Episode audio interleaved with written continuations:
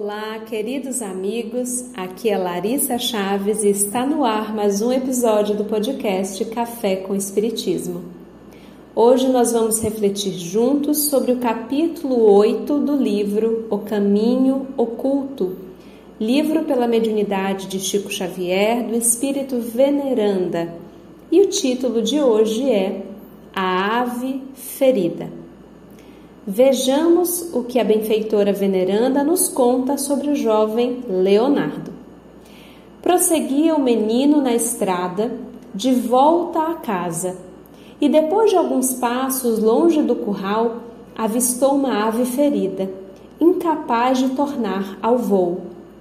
Perverso caçador, acertara-lhe o corpo frágil com um grão de chumbo. A infeliz arrastava-se dificilmente, provocando piedade. As penas macias das asas mostravam rubros sinais de sangue. Dirigiu a Leonardo um olhar de aflição e desalento, num apelo mudo de assistência e carinho. Parecia dizer: Tenho um ninho cheio de filhotes que me esperam. Saí muito cedo procurando alimento mas fui visada por um homem mau que me atingiu sem razão. Ó oh, bom menino, ajuda-me em nome de nosso Pai Celestial. Auxilia-me a regressar. Tenho medo, muito medo. Lembra-te de tua mamãe, que não desejava separar-se de ti, e compadece-te do meu coração angustiado de mãe ferida meus filhinhos abençoarão teu nome, cantaremos em tua janela com alegria e gratidão. O rapazinho, contudo, insensível ante aquela rogativa sem palavras, observou rudemente. Ótima ocasião para a experiência do tiro ao alvo. Sem qualquer outra reflexão, apanhou uma pedra a esmo e, depois de mirar atentamente a cabeça arrepiada da ave infeliz, matou-a sem compaixão. Nós temos acompanhado, através da leitura de capítulos do livro Caminho Oculto, a trajetória desse jovem chamado Leonardo, que é narrada por Veneranda.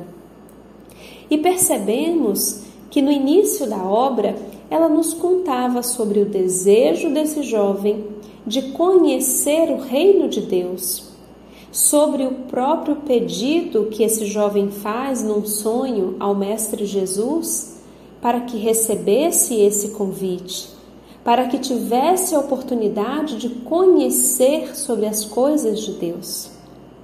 E então temos nos identificado ao longo dos capítulos alguns em maior, outros em menor grau, certamente.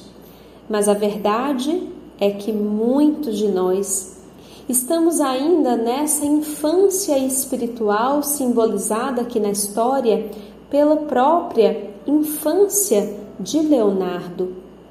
Solicitamos viver algo e, em verdade, essa solicitação ainda está mais no campo externo, na superfície, do que propriamente sendo acalentada na intimidade da nossa alma. Quantos de nós já nos emocionamos, derramamos lágrimas, lendo as obras, os romances históricos do benfeitor Emmanuel pela mediunidade de Chico Xavier? Nos contando dos tempos do cristianismo nascente logo após a partida do Mestre Jesus, daqueles testemunhos da simplicidade, daquela devoção ao serviço, à caridade, ao auxílio ao próximo.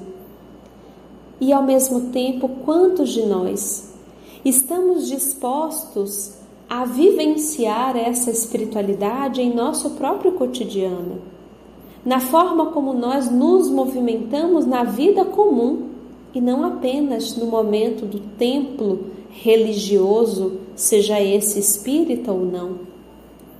ainda acabamos por vestir uma túnica de espiritualidade e temos ainda dificuldade da vivência dessa espiritualidade no dia a dia, nas funções que desempenhamos nas nossas atividades laborais, nos momentos em que nós nos deslocamos no trânsito das grandes cidades, na forma como nós lidamos com as situações mais corriqueiras.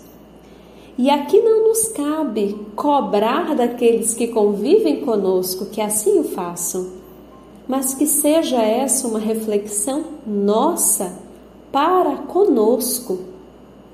Será que estamos tão distantes assim desse jovem que buscava o caminho do reino dos céus e não conseguia enxergar esse convite ou essa convocação no caminho da própria vida? Quando os animais, sejam as formigas encontradas por ele no caminho, seja a vaca sedenta encontrada por ele no caminho ou a ave ferida. Será que nós conseguimos enxergar no caminho diário que percorremos os convites ou convocações que nos são feitas à caridade, ao serviço ao próximo, ao perdão? Será que não atendemos ou nem identificamos que os convites foram feitos? Fica a reflexão. Para todos nós, a começar por mim mesma, que possamos vivenciar o reino de Deus no nosso próprio cotidiano, porque os convites à tarefa do Cristo não são feitos apenas nos templos já que a oficina de Deus, a oficina de Jesus, como nos diz Emmanuel no prefácio do livro Caminho, Verdade e Vida, é o universo inteiro. Jesus não faz diferença entre o templo e a oficina. Que o Senhor da vida nos abençoe e até o próximo episódio do podcast Café com Espiritismo.